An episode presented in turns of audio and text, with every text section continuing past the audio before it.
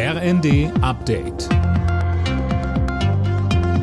Stündlich neu. Auf den Punkt informiert. Ich bin Silas Quiring. Guten Abend. Russland hat 40 deutsche Diplomaten zu unerwünschten Personen erklärt. Sie müssen das Land jetzt verlassen, das hat das russische Außenministerium mitgeteilt. Damit reagiert Moskau nach eigenen Angaben auf die Ausweisung von 40 russischen Vertretern aus Deutschland vor wenigen Wochen.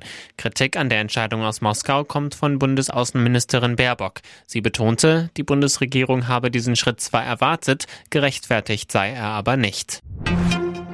Für die Menschen im Azov-Stahlwerk in Mariupol gibt es offenbar weiterhin keine Möglichkeit, das Gebiet zu verlassen.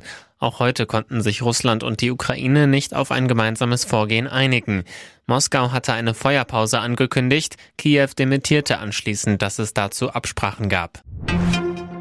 Es gibt keinen Streit in der Koalition über die Lieferung schwerer Waffen an die Ukraine. Im Kern sei man sich einig, betonte der FDP-Außenexperte Graf Lambsdorff am Morgen im ersten. Die Ampel wird im Bundestag einen gemeinsamen Antrag in der Sache einbringen, kündigte Grünen-Chef Nuripur an.